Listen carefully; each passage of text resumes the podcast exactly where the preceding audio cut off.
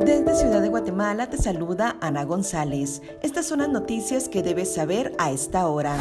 La vicepresidenta de Estados Unidos, Kamala Harris, y el presidente de Guatemala, Alejandro Yamatei, establecieron tres acuerdos para frenar la migración irregular, siendo estos seguridad en las fronteras, desarrollo económico y combate a la corrupción.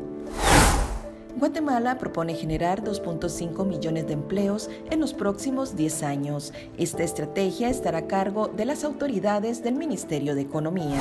En el plano internacional, falla mundial de servidores provoca masiva caída de medios e importantes páginas de Internet. En nuestra sección de República Vive te mostramos tres parques ecológicos que puedes visitar en la ciudad de Guatemala. Eso es todo por hoy. Para mayor información, ingresa a república.gt y mantente informado sobre las noticias del día. También nos puedes seguir en redes sociales como República GT.